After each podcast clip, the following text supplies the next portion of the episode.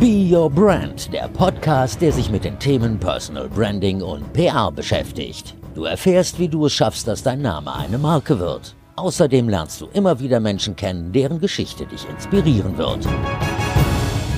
Herzlich willkommen zu dieser neuen Podcast-Folge von Be Your Brand. Wenn wir uns noch nicht kennen, ich stelle mich ganz kurz vor. Ich bin Verena Bender, ich bin gelernte Journalistin und arbeite als Personal Branding Coach. Und ich wünsche mir so sehr, dass du mit deiner Leidenschaft in die Sichtbarkeit kommst, sodass auch andere merken, dass du eine Expertin oder ein Experte auf deinem Gebiet bist. Und genau das ist meine Leidenschaft. Da möchte ich dich gerne zu motivieren. Zum einen in diesem Podcast, aber vor allen Dingen in meinen 1 zu 1 Coachings, in denen wir wirklich schauen, wie du deine Sichtbarkeit aufbauen kannst, nachhaltig aufbauen kannst und auch die richtigen Leute erreichst. Wenn dich das interessiert, melde dich gern bei mir. Und hier habe ich heute eine wirklich super spannende, aber vor allen Dingen super emotionale Be Brand Episode für dich. Ich finde, sie ist eine der besondersten, die es je gab. Es gab schon mal eine sehr emotionale mit Sabine Askedom, die verlinke ich auch noch mal in den Show Notes. Auch eine, eine ganz tolle Frau. Wenn du sie noch nicht kennst und vor allen Dingen, wenn du die Podcast-Folge noch nicht kennst, hör gerne rein. Aber jetzt darfst du dir erstmal diese Folge anhören. Ich spreche nämlich mit dem Bestseller-Autor Lars Arment. Und eigentlich wollte ich mit Lars über seine persönliche Sichtbarkeit und seinen Umgang mit diesen wahnsinnig vielen Erfolgen in seinem Leben sprechen. Lars hat unter anderem das Buch zu dieses bescheuerte Herz geschrieben. Das ist eine wahre Geschichte. Das ist die Geschichte eines Jungen aus einem Kinderhospiz, den er über einige Zeit begleitet hat und das Buch ist verfilmt worden und eine der Hauptrollen spielt Elias Mbarek. Und der Film war 2017 einer der erfolgreichsten deutschen Filme des Jahres. Und für das Gespräch wollte ich eigentlich gar nicht so über diesen Film sprechen, weil Lars hat darüber schon so oft gesprochen und ich dachte, ich will ihn jetzt auch nicht mit solchen Fragen langweilen und habe wirklich seitenweise Fragen vorbereitet. Und ab Ende, und das kommt, by the way, in richtig guten Gesprächen total häufig vor, habe ich kein einziges Mal auf meine Notizen geschaut, sondern einfach ganz viel zugehört und jeden Satz aufgesaugt, den Lars gesagt hat. Er hat wirklich so, so viele kluge Sachen gesagt. Und ich kann das gar nicht so richtig beschreiben. Du darfst es gleich einfach selber erleben. Also hin und wieder musste ich total lachen, aber nicht nur einmal, sondern wesentlich öfter hatte ich auch wirklich Tränen in den Augen und am liebsten hätte ich jeden zweiten Satz mitgeschrieben, um ihn bloß nicht zu vergessen. Und wenn du mich nach meiner Auffassung von Personal Branding fragst oder wenn du mich schon länger kennst, dann weißt du, dass Personal Branding in meinen Augen viel, viel mehr ist, als sich im Netz oder auf Veranstaltungen der Welt zu zeigen oder vor allen Dingen nicht zu erzählen, wie toll man ist oder so, sondern dass wahres Personal Branding ganz viel mit Persönlichkeit Persönlichkeitsentwicklung zusammenhängt. Und mir ist noch nie ein Mensch wie Lars begegnet, der dieses Thema Persönlichkeitsentwicklung mehr begriffen hat und besser rüberbringen kann als er. Deshalb lass dich berühren, lass dich verzaubern, aber lass dich auch inspirieren und motivieren von und mit Lars Arment hier bei Be Your Brand. Für die eine Person, die dich nicht kennt, wer ist überhaupt Lars Arment und was ist deine größte Leidenschaft? Wer ist Lars Ament? Lars Ament ist ein mittlerweile Mann, der 45 Jahre alt ist, der aber im Herzen nie so richtig erwachsen geworden ist, der immer noch forever 21 ist und der sich immer noch für die Sachen interessiert und begeistern kann, die die ihm, es ist immer komisch, jetzt in der dritten Person zu reden, aber ich, ich äh, kann mich immer noch für die Dinge begeistern, für die ich mich auch schon als 17-Jähriger und 16-Jähriger begeistern konnte. Das heißt, Musik, Skateboard fahren, surfen gehen, ähm, draußen mit meinen Freunden Basketball spielen, ein Gefühl von Freiheit im Herzen haben und Bücher lesen, mit Menschen zusammen sein, die ich gerne habe. Das sind so Dinge, die, ja, die ich tue und die ich damals gemacht habe, die ich heute immer noch mache. Ich liebe Musik. Ich liebe Schallplatten. Ich bin ein großer Fan von Vinyl-Schallplatten, sammle ich seit meinem achten Lebensjahr. Und ja, die meisten Menschen, die mich kennen, kennen mich wahrscheinlich über meine Bücher. Und da habe ich auch ganz viele unterschiedliche Bücher geschrieben. Und ja, ich habe eigentlich so meine Zwanziger damit verbracht zu suchen, wer ich bin, herauszufinden, wohin ich gehen möchte. Und habe eigentlich meinen ganzen Lebensweg auch in meinen Büchern immer beschrieben, weil ich finde, dass die Lebensgeschichte eines Menschen viel mehr aussagt und man über Biografien viel mehr erfahren und auch selbst lernen kann, als kluge Ratschläge, die zehn besten Tipps für Punkt, Punkt, Punkt. Und ja, also mein Name ist Lars Ament und hier bin ich. Und seit wann bist du, hast gerade gesagt, mittlerweile ein Mann? Seit wann definierst du dich als Mann? Mit der Geburt deines Kindes oder ja? Naja, wenn ich auf mein Alter gucke, 45, dann sollte man schon irgendwann sagen, ja, man ist erwachsen geworden. Aber ich bin im Herzen genau das nicht. Also viele Menschen verwechseln ja erwachsen werden mit Verantwortung übernehmen, mit ähm, dem Gegenteil von Kind sein. Und das finde ich nicht. Also ich finde, je länger man sich das innere Kind bewahren kann, desto fröhlicher ist man und desto schöner ist auch das Leben, weil man so diese Ernsthaftigkeit, die mit dem Erwachsensein ähm, mitschwingt, ja, dass man die einfach auch so ein bisschen in Relation setzt. Okay, ich, ich, äh, ich verstehe, dass die Dinge kompliziert sind in der Welt, aber ich lasse mich trotzdem nicht davon abhalten, ein Zitroneneis zu essen und im Sandkasten zu spielen oder eben Skateboard zu fahren oder eben Basketball zu spielen oder eben Dinge zu tun, die einem einfach nur Spaß machen, ohne dass sie einen größeren Zweck erfüllen. Und ich habe ja auch, als ich in meinen 30ern war, schon immer gesagt, ich bin, ich bin immer noch ein Kind im Herzen und habe aber gleichzeitig Kinderhospize unterstützt und habe ja auch ein Buch darüber geschrieben, wie wichtig das ist, äh, über das Sterben zu reden mit einem Arzt zusammen. Ich habe drei Bücher mit, mein, mit einem Arzt zusammen geschrieben über, über das Sterben, über die Hospizarbeit, über ähm, darüber, was wirklich zählt im Leben. Und das sind ja sehr erwachsene Themen. Ja, das sind sehr reflektierte Themen. Trotzdem würde ich auch da sagen, als ich diese Bücher geschrieben habe, war ich trotzdem immer noch der, der kleine Junge. Und bin's ja. immer noch. Und, und bin's immer noch. Und ich glaube, vielleicht ist das sogar auch ein Geheimnis von, von einem guten Leben, wenn man sich von dem ganzen Lärm in der Welt da draußen eben nicht so beeinflussen lässt. Mhm. Du hast äh, gesagt, du hast so viele Bücher geschrieben und eigentlich kann man sich fast jeden Satz in diesen Büchern anmarkern, damit man ihn nicht vergisst. Wenn du jetzt aber nur einen Satz oder eine Message weitergeben könntest an die Zuhörerinnen fürs Leben, welche wäre das? Da gibt es viele, aber spontan fällt mir ein der Satz, wenn du nicht fragst, heißt die Antwort immer nein. Schön.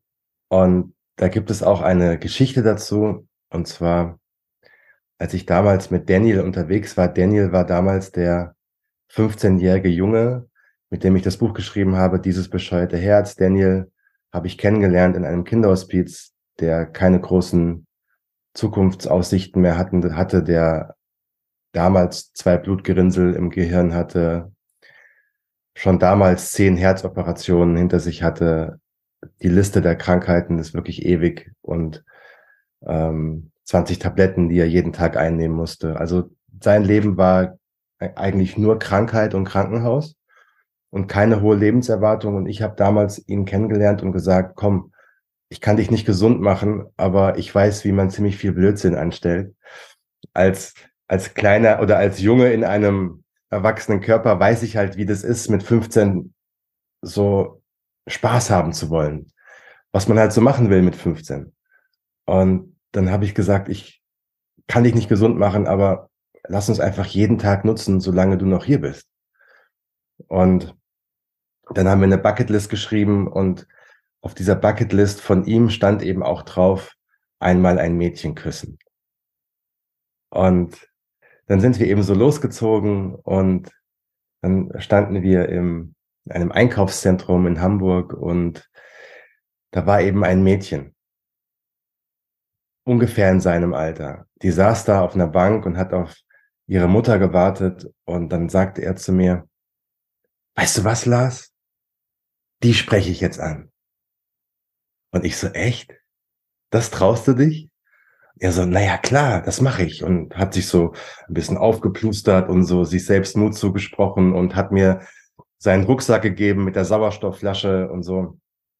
Und hat gesagt, ja, geh du mal weg, das ist ja auch peinlich und so. Ich, ich, ich mach das jetzt, ich mach das jetzt. Und dann ist er hingegangen und hat dann tatsächlich die Nummer bekommen von ihr. Mit einem Lächeln kam er dann zurück und hat gesagt, das war, das war so krass gerade, dass ich mich das getraut habe. Und dann habe ich zu ihm gemeint, Daniel, weißt du, was du gerade gemacht hast? Und er so, nein. Du hast gerade etwas gemacht, was 99 Prozent aller erwachsenen Männer sich niemals trauen würden.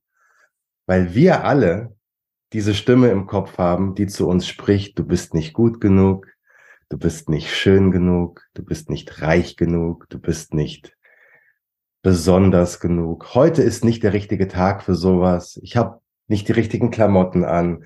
Also wir erfinden permanent Ausreden, Dinge nicht zu tun. Und das habe ich ihm gesagt und er eben so als kleiner Junge hat dann eben diesen Satz gesagt und hat gesagt, aber das macht doch gar keinen Sinn. Dieses Mädchen ist doch nur jetzt da. Ich muss sie doch jetzt ansprechen, weil später ist sie weg. Wenn du nicht fragst, heißt die Antwort immer nein. Aber wenn du fragst, in welchem Bereich auch immer, hast du immer eine Chance, ein Ja zu hören. Und wir Erwachsenen geben uns selbst oftmals schon das Nein, ohne es überhaupt versucht zu haben. Und das hat mich so umgehauen damals, diese Situation erleben zu dürfen von so einem kleinen Jungen, der wirklich auch optisch sehr klein ist und auch, ja, ein, ein sehr kindliches Leben geführt hat ähm, so einen weisen Spruch zu hören, der einfach so unfassbar ist. Ja, wenn du nicht fragst, heißt die Antwort immer nein. Egal bei was, ob es bei Instagram ist, ob du jemandem eine Nachricht schreibst, hey, willst du mit mir ein Interview machen? Oder äh, darf ich für dich ein Video machen? Oder äh, darf ich zu dir auf die Show kommen? Oder ich habe eine Frage, kannst du mir helfen? Oder du bewirbst dich irgendwo, ganz egal, du sprichst jemanden an, das ganze Leben besteht doch darum oder darin, zu kommunizieren, sich der Welt zu zeigen, zu zeigen, das bin ich, das mache ich, da will ich hingehen. Wer kann mir helfen? Von wem kann ich lernen? Wir Menschen sind ja Herdentiere und wir wollen auch anderen helfen. Nicht jeder, natürlich nicht, aber viel mehr als man glaubt. Und was man dafür tun muss, ist einfach nur zu fragen. Wow, Du hast Daniel jetzt angesprochen und ich habe mich so ein bisschen gefragt, auch im Vorfeld, und du hast gerade gesagt, dass du öfter im Kinderhospiz und so warst. Hm, da, da gibt es ja nicht nur Daniel, sondern da gab es ja wahrscheinlich auch ganz viele andere Kinder, von denen du mitbekommen hast. Ähm, warum ist gerade zwischen euch diese Verbindung ähm, entstanden und hattest du nicht das Gefühl, da gleichzeitig ähm, oder ein schlechtes Gefühl, nicht allen so gerecht werden zu können, sondern ja mehr Zeit für Daniel zu haben? Also wie wir uns kennengelernt haben, war so, dass ich mal, ich habe mein Buch geschrieben mit den Scorpions. Also mit dem Gründer der Scorpions, Rudolf Schenker, Rock Your Life. Und wir hatten damals vor ja, über zehn Jahren ein, ähm, eine Charity-Aktion ins Leben gerufen und da war eben auf dieser Aktion, auf, an diesem Abend, habe ich eine Frau kennengelernt, die ein Kinderhospiz in Hamburg äh, gegründet hat. Und mit ihr war ich immer wieder in Kontakt und dann wieder ein paar Jahre später ähm, kam ich gerade aus Rio de Janeiro zurück. Ich hatte gerade so eine Sinnkrise in meinem Leben. Ich habe den verrücktesten Sommer meines Lebens erlebt in den Favelas in, in Rio und kam zurück und wollte eigentlich ein Buch über diese Erlebnisse schreiben. Und dann hat sich diese Frau gemeldet und hat gesagt, Lars, ähm, ich habe gerade einen Bambi bekommen für meine ehrenamtliche Tätigkeit. Und treffe den Bundespräsidenten in Berlin und will eigentlich niemanden sehen, aber lass uns doch auf einen Kaffee treffen. Und dann habe ich gesagt, okay, klar, ich habe eh gerade nichts zu tun, äh, lass uns treffen. Und dann hat sie so gesagt, ja, wenn du auf der Suche nach Sinnhaftigkeit bist, dann komm doch mal zu uns ins Kinderhospiz. Weil, und jetzt komme ich zu deiner Frage, wir haben ganz neu bei uns einen Jungen, der ist ein bisschen außergewöhnlich im Gegensatz zu den anderen Kindern. Der ist nämlich schon 15. Die allermeisten Kinder, die im Kinderhospiz sind, sind Babys. Echt? Die, die, oder zumindest kleine Kinder, Kleinkinder, die schon fast, ja, aus dem, aus der Geburtsstation dann mit der Familie rüberwandern ins Kinderhospiz und dann da im Kinderhospiz eben gemeinsam mit der Familie sterben, in den Tod begleitet werden. Deswegen sind die allermeisten Kinder in Kinderhospizen sehr, sehr klein. Und bei Daniel war es ein bisschen anders. Der war eben schon, und, und die, die kleinen Kinder können natürlich nicht reden. Ja, sie ja. sind einfach Babys, Kleinkinder. Und bei Daniel war das ein bisschen anders. Und er war 15 und dann hat sie mir seine Lebensgeschichte erzählt und ich sagte, krass, und ich habe mich so schlecht gefühlt. Ich, der damals ein super gutes Leben hatte, objektiv betrachtet, der das aber nicht so wertschätzen konnte oder wahrnehmen konnte, der so Wohlstandsdepression hatte. Und auf der anderen Seite so ein Junge, der einfach alle Krankheiten hat, die man nicht haben will, einsam ist und all das, was das Leben zu bieten hat, noch nicht erleben durfte. Und dann habe ich gesagt, ich komme. Und dann bin ich drei Tage später nach Hamburg gefahren und habe diesen Jungen gesehen, wie er da am Kickertisch stand, in diesem Kinderhospiz, die Krankenschwestern standen daneben. Es gab vorher noch ein Telefonat natürlich mit seinen Eltern und mit so, ist ja klar, ich kann ja nicht einfach irgendwo hingehen, sondern musste das schon irgendwie besprechen und so. Und naja, und dann war ich dann in diesem Kinderhospiz und dann lief auf einmal dieser Junge auf mich zu mit seinen roten Haaren und seinen Sommersprossen und seiner Zahnlücke. Ich hatte früher, als ich noch Haare hatte, auch rote Haare. Ich habe auch Sommersprossen und habe auch eine Zahnlücke. Und dachte mir, das hätte auch ich sein können. Und dann läuft dieser Junge auf mich zu, springt mich an, hing an mir wie so ein Äffchen und sagt, endlich bist du da. Das war das Erste, was er zu mir gesagt hat. Und ich wusste, okay, das, aus der Nummer komme ich so schnell nicht mehr raus. Und habe zu ihm gesagt, weißt du was, Daniel, ich wollte eigentlich nur einen Tag bleiben. Ich bleib die ganze Woche. Und aus dieser Woche ist ein Monat geworden und aus dem Monat ein Jahr. Ich bin immer hin und her getingelt zwischen Hamburg und Berlin. Und damals haben die Ärzte zu ihm gesagt, wenn er noch einmal Geburtstag feiert, dann hat er Glück. Und wir haben damals gesagt, wir werden jetzt einfach jeden Tag so leben, als wäre es tatsächlich dein letzter Tag.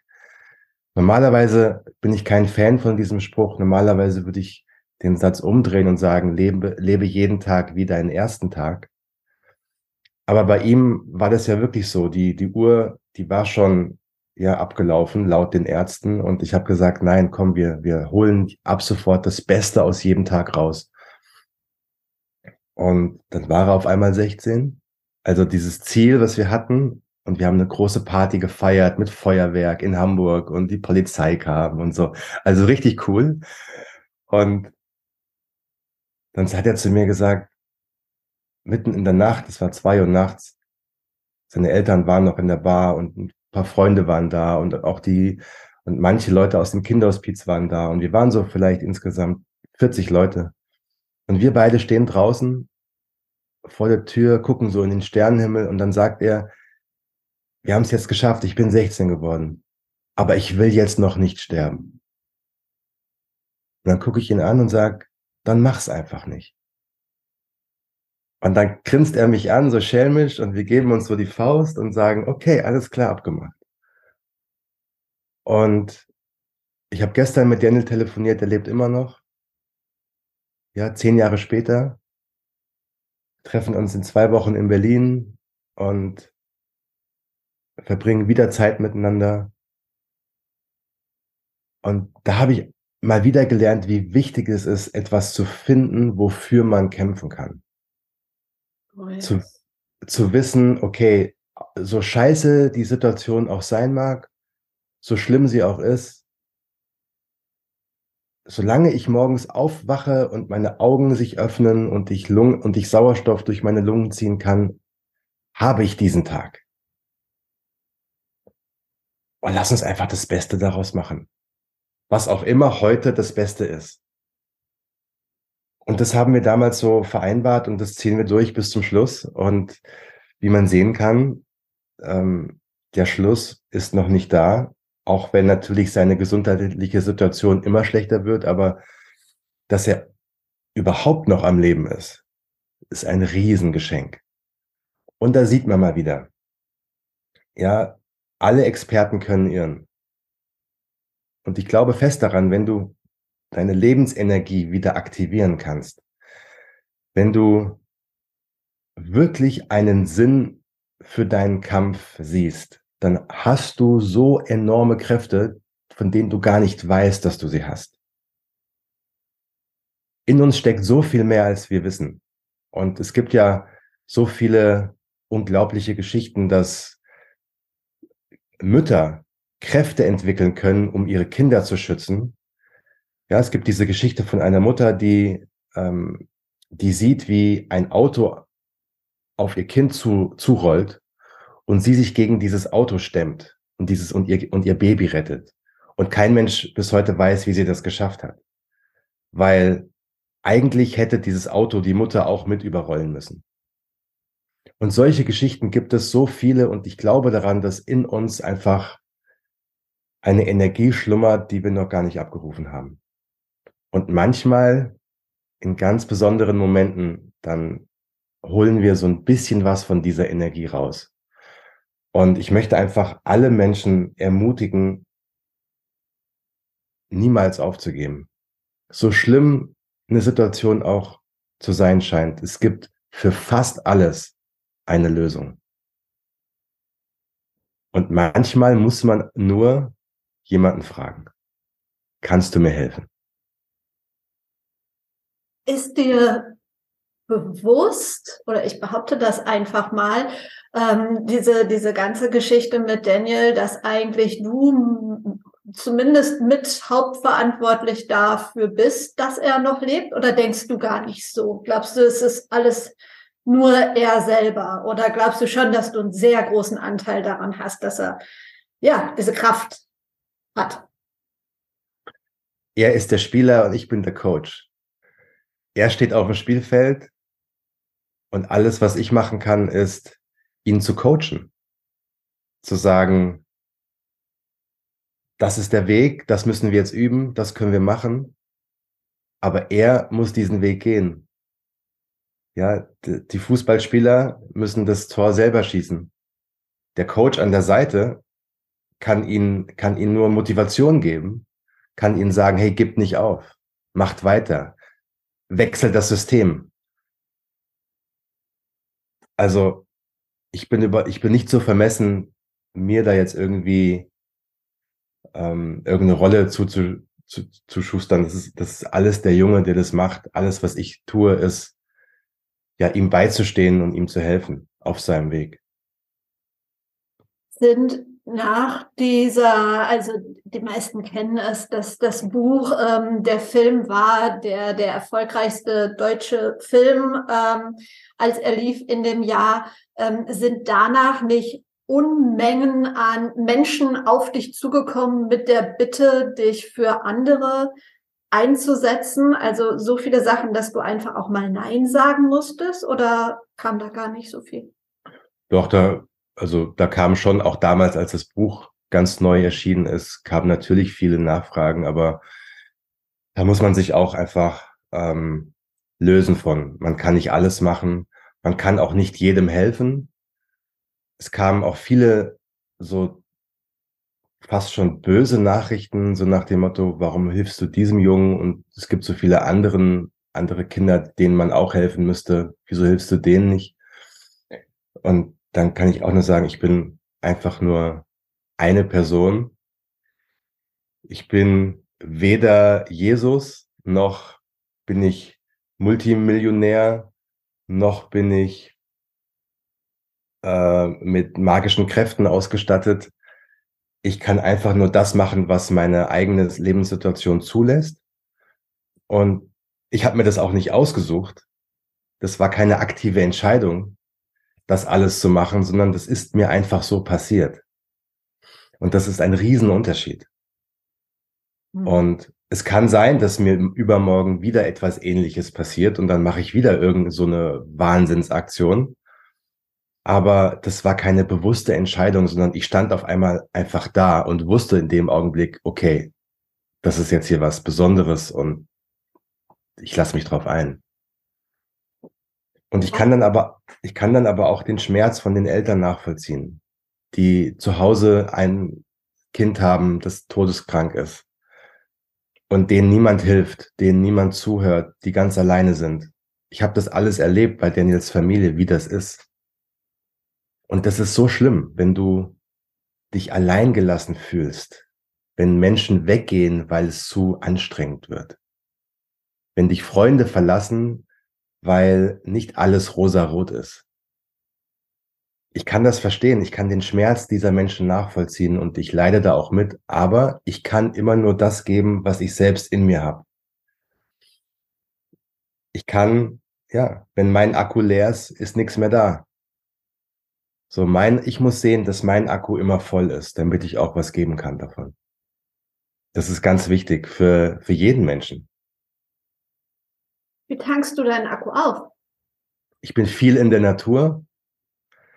Ich meditiere zweimal am Tag. Ich versuche, so gut es geht, Sport zu machen, mich zu bewegen. Ich bin viel alleine. Also ich beschäftige mich mit meinen eigenen Gedanken und das gibt mir Kraft. Also ich ziehe mich auch gerne raus aus großen Menschenmassen. Ich gehe nicht viel aus. Ich bin auch nicht gerne äh, auf Events, obwohl ich oft auf Events bin, um da zu sprechen. Aber ich, der schönste Teil ist eigentlich der, wenn ich abends im Bett liege. Das heißt nicht, dass ich das nicht genieße, aber es raubt mir Energie. Ich bin ja ein introvertierter Mensch und bei Introvertierten ist das so, dass menschliche Interaktionen einem natürlich viel geben, aber eben auch Energie rauben.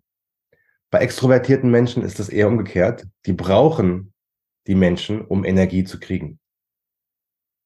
Das heißt, nach einer Party sind extrovertierte Menschen aufgeladen mit Energie und nach einer Party sind introvertierte Menschen ausgelaugt. Oftmals. Deswegen muss man da auch immer schauen, was bin ich für ein Typ, wer bin ich, was tut mir gut und was tut mir nicht gut und dann auch ganz klar Grenzen setzen und sagen, nein, das mache ich nicht. Oder das mache ich. Stopp, eine klitzekleine Unterbrechung. Ich wollte dich nochmal darauf hinweisen, wenn du an deiner eigenen Sichtbarkeit arbeiten möchtest, wenn du sagst, Mensch, ich würde auch gerne mehr als Expertin oder Experte wahrgenommen werden, wenn du sagst, ja, ich würde auch gerne so ein bisschen mein Thema schärfen oder gucken, ich stehe so für mehrere Sachen, wie kann man das, wie kann ich das kanalisieren, auf welchem Kanal sollte ich am besten sichtbar sein, wie zeige ich mich auf LinkedIn, auf Instagram, wo auch immer, wie spreche ich da Menschen an, wie baue ich mein Netzwerk auf, wie erstelle ich Content und so weiter und so weiter. Wenn du eine dieser Fragen hast oder auch mehrere, dann melde dich bei mir, dann lass uns einfach mal über ein 1 zu 1 Coaching reden, ganz unverbindlich und wir schauen, ob und wie ich dich unterstützen kann. Und hier geht's jetzt weiter mit Lars Arment bei Be Your Brand. Viel Spaß! Du hast eben gesagt, dass mit Daniel hast du dir nicht aktiv ausgesucht. Was du dir aktiv ausgesucht hast, war ein Sommer in der Favela, äh, voll raus aus der Komfortzone. Was sagst du jetzt im Nachhinein, hat dich da so mit am nachhaltigsten geprägt? Die Erkenntnis, dass es uns hier in Deutschland oder generell im deutschsprachigen Raum unfassbar gut geht. Das ist etwas, was wir total vergessen, diesen Standard, den wir haben, was die Gesundheitsversorgung angeht, was die Sicherheit angeht, was unser gesellschaftliches Auffangnetz aufgeht, äh, angeht. Bei all den Fehlern ist es nicht perfekt. Aber oftmals muss man auch seine Heimat mal verlassen, um von weit weg auf diese Heimat zu schauen, um zu erkennen, was man hier eigentlich alles hat. In Rio, als ich da in den Favelas war, da waren Kinder, die hatten gar nichts. Und wenn ich sage gar nichts, dann meine ich, die hatten nur das, was sie am Körper trugen, die kurze Hose und die, und die Flipflops. Die haben in Baracken gewohnt mit ihren Eltern zusammen, in denen teilweise kein ähm, fließendes Wasser gab. Da waren Zustände, die will ich gar nicht jetzt hier so, so ausbreiten, aber schlimm. Was die Gesundheitsversorgung, was einfach die, die komplette Lebenssituation angeht, Schulbildung, Zukunftsaussichten. Rassismus, Gewalt, Drogen, Prostitution. Und dann guckst du in diese Augen von den Kindern, die am Strand Fußball spielen, die nichts haben, die am Ende von so einem Tag wieder zurück in die Favela müssen und auch gar nicht wissen, vielleicht gerate ich in einen Bandenkrieg und komme gar nicht zu Hause an. Aber die, die haben so eine Lebensfreude und die sind so glücklich mit dem, wenigen, was sie haben im Außen. Da habe ich gelernt, wie wichtig es ist, so diese innere, dieses innere Feuer zu haben, so dieses innere Glücksempfinden. Carpe diem, nutze diesen Tag.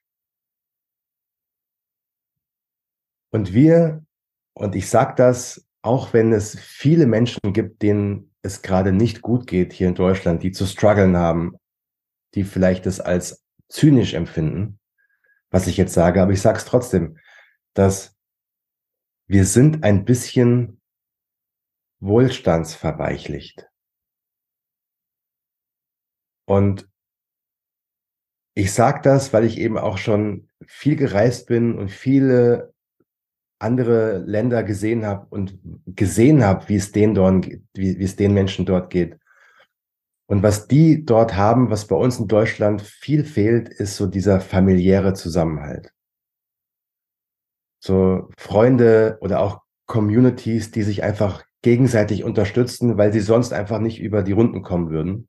Und bei uns in Deutschland hockt eigentlich jeder in seiner eigenen Wohnung und macht sein eigenes Ding.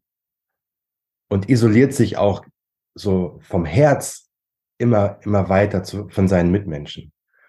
Und das ist etwas, was wir alle wieder ein bisschen lernen könnten. So zusammenzurücken, auch mal die Tür aufzumachen, zuzuhören, Dinge zu teilen, nicht versuchen wollen, das, was wir haben, zu beschützen um jeden Preis, sondern zu sagen, hey, ich teile das mit dir, komm einfach mal vorbei und komm, ich lade dich zum Abendessen ein. Du siehst gerade schlecht aus, kann ich dir mit irgendwas helfen? Und wenn es nur fünf Euro sind. Und das haben wir total verlernt. Und das habe ich unter anderem in der Favela auch für mich selbst, für mein Leben mitgenommen.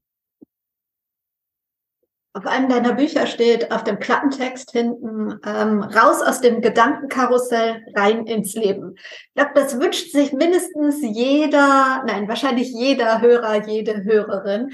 Hast du ein paar einfache Tipps, wie das im Alltag gelingen kann? Naja, was ich immer mache, wenn ich in diesem Gedankenkarussell versinke, ist in dem Augenblick, in dem ich mir bewusst bin, dass es mir nur deswegen schlecht geht, weil ich meinen Gedanken glaube. Also wenn ich aus der Unbewusstheit rauskomme in die Bewusstheit, dann wirklich auch zu sagen, stopp, Pause. Ich gehe jetzt mal auch physisch einen Schritt zurück und frage mich, ob das wirklich stimmt, was ich gerade denke. Kann ich das mit Fakten belegen? kann ich, würde ich jetzt vor einem Gericht stehen und der Richter würde mich fragen, Lars Ament, Sie haben diese Gedanken gerade, können Sie das be beweisen? Ja, vor Gericht musst du ja einmal alles beweisen. Können Sie das beweisen? Und wenn du da keine echten Beweise hast, die vor so einem ordentlichen Gericht standhalten würden, dann kannst du einfach sagen, okay, es sind nur Gedanken und ich weiß, dass die Gedanken, die ich habe, nicht immer die Wahrheit sind. Dieser Satz ist so wichtig. Nur weil du etwas denkst, heißt es nicht, dass es wahr ist. Wir denken so viel Bullshit den ganzen Tag. Dummes Zeug. Ja, was überhaupt auch nicht nur ein Prozent wahr ist. Und weil wir es aber so oft denken, glauben wir irgendwann, es ist wahr. Und dann sich zu fokussieren auf das, was ganz einfach sichtbar gerade da ist. Okay. Du hast ein paar Euro auf dem Konto, super. Du hast einen Job, super. Du magst den Job nicht, okay, dann such dir einen neuen. Es ist oft gar nicht so schwer, wie wir glauben. Wenn du nicht fragst, heißt die Antwort immer nein. Zu deinem Job, den du nicht magst, kannst du immer wieder zurückkehren. Deine Miete wirst du irgendwie immer zahlen können. Aber irgendwann bist du 50, 60, 70, 80 Jahre alt, 90 Jahre alt. Und der liebe Gott steht vor der Tür und dann guckst du und drehst dich um und denkst dir, ah, okay, das war also jetzt mein Leben. Ah, verdammt. Ich habe all die Dinge, die ich machen wollte, nie gemacht. Warum? Weil ich geglaubt habe, was ich gedacht habe. Ich bin nicht gut genug. Ich bin es nicht wert. Ich bin nicht schön genug. Ich bin nicht intelligent genug. Ich bin Punkt, Punkt, Punkt nicht genug. Und dazu sagen, yo, was soll mir schon passieren? Was zum Kuckuck soll mir schon passieren? Und wenn wir anfangen, wirklich eine Liste zu machen mit all den Dingen, die uns persönlich wichtig sind und die abarbeiten, dann stellen wir nach ziemlich kurzer Zeit fest, man kann sein ganzes Leben in sehr wenigen Tagen, Wochen, Monaten ändern, wenn man will. Und hier kommen wir wieder zu unserer Wohlfühlzone. Den meisten von uns geht es aber so gut, dass dieser Schritt aus dieser Komfortzone zu unbequem ist. Mhm. Und dann bleiben ganz viele so doof es sich anhört, lieber in der unbequemen oder in der unangenehmen Situation, als rauszugehen, um was zu versuchen. Weil sie es gewöhnt sind, unglücklich zu sein. Traurig, aber wahr. Ja. Und deswegen ist das meine Mission. Deswegen schreibe ich meine Bücher, deswegen nehme ich meinen Podcast auf, deswegen ziehe ich von Stadt zu Stadt, um die Menschen genau daran wieder zu erinnern. Ey, du bist nicht zu alt, es ist nicht zu spät, du konntest heute aufstehen und hierher kommen, also kannst du morgen auch aufstehen und dein ganzes Leben ändern.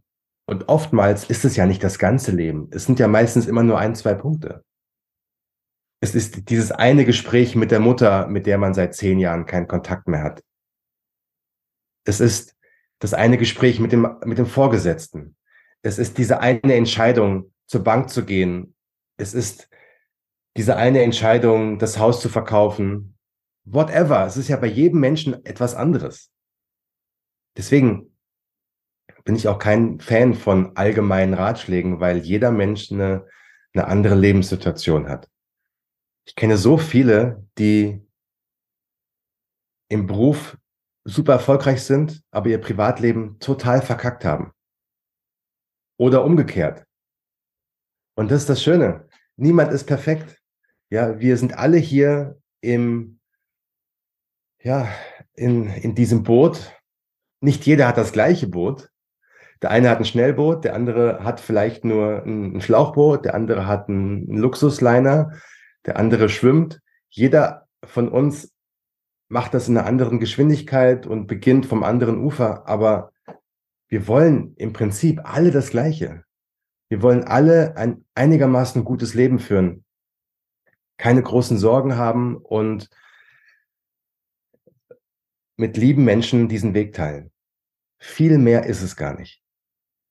Du hast gerade gesagt, du hast deine Bücher, den Podcast, es gibt Kalender, es gibt Tagebücher, es gibt so wahnsinnig viel. Und jetzt im Herbst äh, gehst du auf Tour von Stadt zu Stadt. Du hast das schon erwähnt. Aber du meintest eben auch, dass du eher introvertiert seist.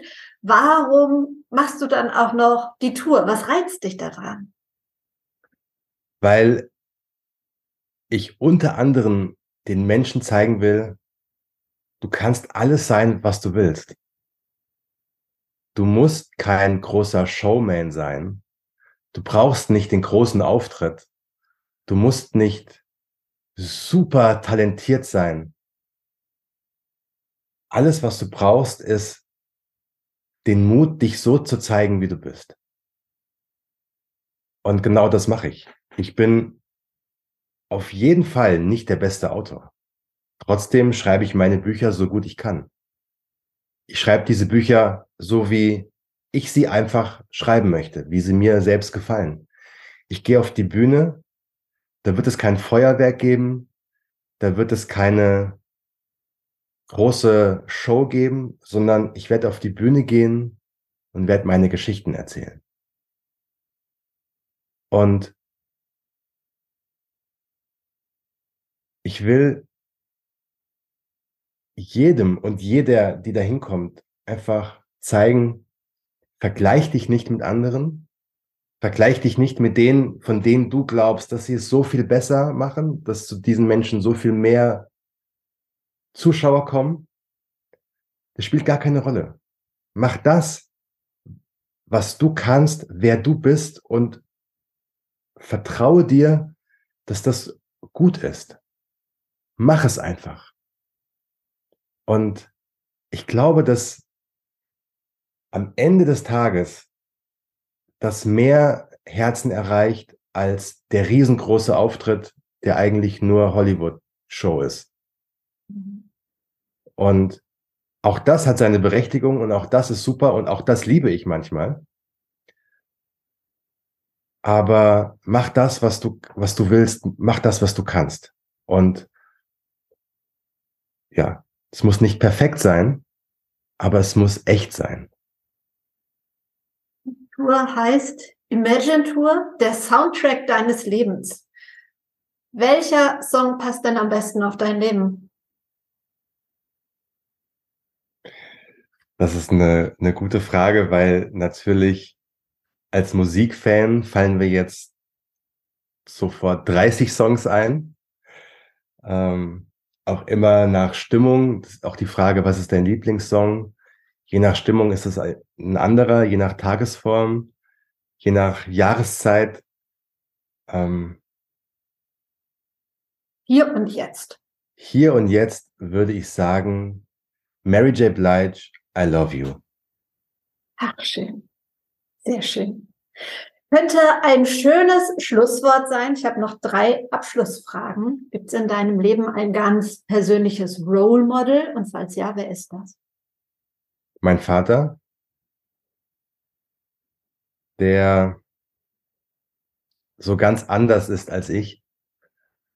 Ja, mein Vater ist Beamter, der eigentlich immer Sicherheit als seinen höchsten Wert hatte, immer noch hat. Und ich war noch nie fest angestellt in meinem Leben. Ich war immer selbstständig. Und für mich war Freiheit immer mein höchster Wert. Und wir haben, vor allem als ich noch jung war, in meinen, so in der Abi-Zeit und auch in meinen Zwanzigern, haben wir viel diskutiert darüber, weil mein Vater meinen Lebensweg nie so richtig verstanden hat, weil er so anders war als sein eigener Lebensweg. Aber er hat mich immer unterstützt. Er hat nie gesagt, mach das nicht so, wie du willst, sondern hat immer gesagt, vertraue auf das, was dein Herz dir sagt, sinngemäß.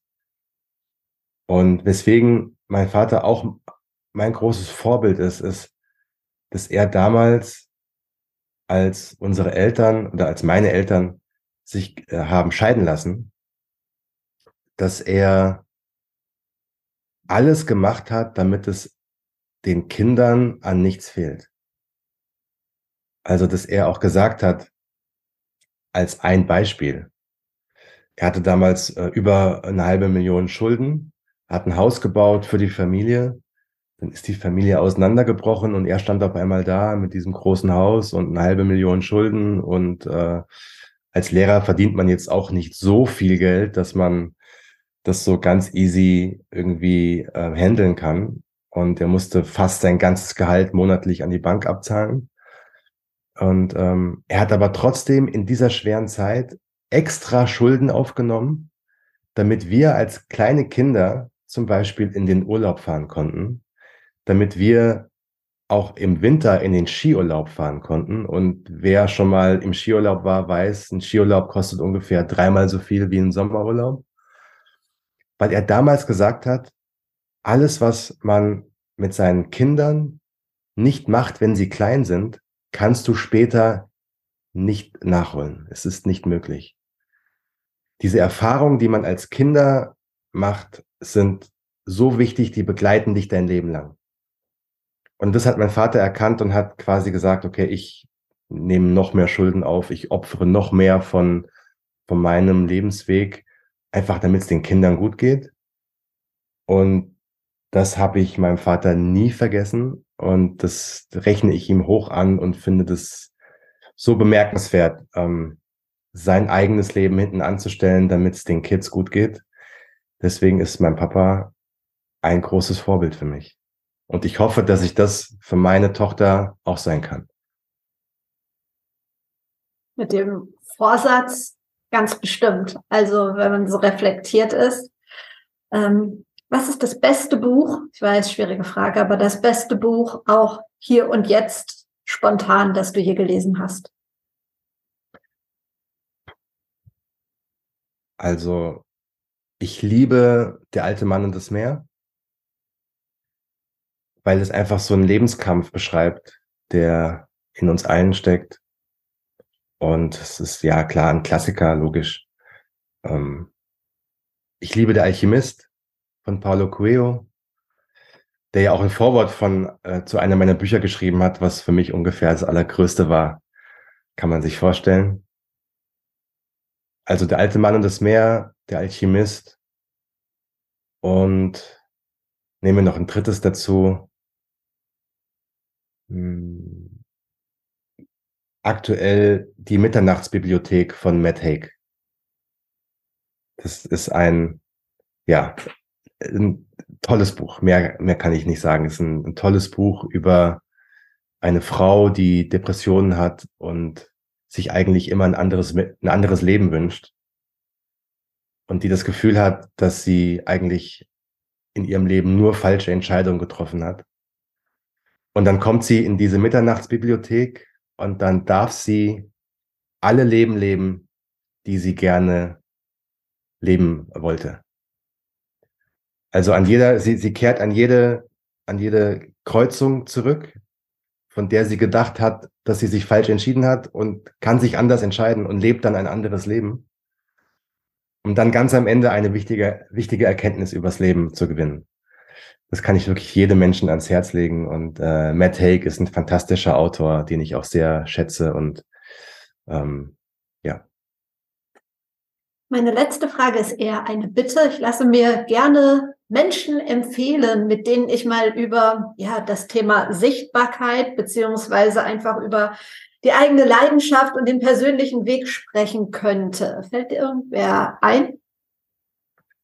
muss ich kurz überlegen, ähm, wen möchte ich empfehlen zum Thema Sichtbarkeit? Wer hat eine besondere Geschichte zu erzählen? Ähm, ja, ich empfehle Carla Paul. Ich weiß nicht, ob du sie kennst. Carla Paul nee. ist die ähm, wichtigste Buchbloggerin in Deutschland. Die findest du unter bei Instagram zum Beispiel unter Buchkolumne. Und sie ist eine, eine Frau, die sehr reflektiert Bücher empfiehlt, die, die auch viel sich ähm, zu dem Thema Female Empowerment ähm, einsetzt und die ja auch so diese Buchlandschaft ein bisschen so auf, aufmischt auf eine sehr coole Art und Weise. Und ich glaube, von ihr kann man viele Insights bekommen, vor allem wenn es darum geht, für junge Menschen, für junge Autoren, Autorinnen, wie bekommt man eigentlich einen Buchvertrag? Oder äh, wie, was ist eigentlich das, das, was muss man wissen, wenn man ein Buch schreibt und so? Also, was ich mir gut vorstellen kann, was ja auch viele deiner Hörer und Hörerinnen interessieren könnte, dass man da von ihr viel lernen kann. Und äh, ja, Buchkolumne Carla Paul. Super, finde ich cool. Hatte ich noch nicht. Frage ich gerne an. Ich danke dir wirklich sehr für einmal für deine Arbeit, die du machst, die ich ja auch ganz persönlich, privat total bewundere und genieße und ähm, ja, vor allen Dingen für das Gespräch. Danke dir. Das war es schon wieder mit Be Your Brand. Also für mich war das auf jeden Fall eines der schönsten und eines der besondersten, sagt man das so, besondersten Gespräche von Be Your Brand in fast fünf Jahren. Und gerade hier würde mich ja auch mal deine Meinung interessieren, weil Geschmäcker sind ja bekanntlich verschieden, aber lass mich gerne mal wissen, ob du gerne mehr Folgen auch so in Richtung Persönlichkeitsentwicklung haben möchtest oder ob du sagst, nee, ich habe lieber diese praktischen Tipps, wie ich sichtbarer werden kann. Ähm, Lass mir gerne Feedback zukommen. Ich würde mich auf jeden Fall freuen. Nächstes Mal wird es hier wieder ein bisschen praktischer. Und wenn du noch ein bisschen praktischer werden willst, wenn du sagst, ich würde gerne wirklich an meiner eigenen Sichtbarkeit arbeiten, ich möchte da das nächste Level erreichen, ich muss endlich mal mein LinkedIn-Profil auf einen aktuellen Stand bringen, ich wüsste gerne, wie ich wirklich vernünftige Beiträge verfasse ich möchte gerne Netzwerken, die richtigen Menschen erreichen und so weiter. Wenn du eine dieser Fragen hast, dann melde dich gerne mal bei mir. Lass uns einfach mal unverbindlich über ein 1 zu 1 Personal Branding Coaching sprechen. Ich würde mich freuen, von dir zu hören und wünsche dir noch einen schönen Tag. Mit Be Your Brand geht's weiter am Donnerstag. Bis dahin, trau dich rauszugehen. Ich glaube an dich.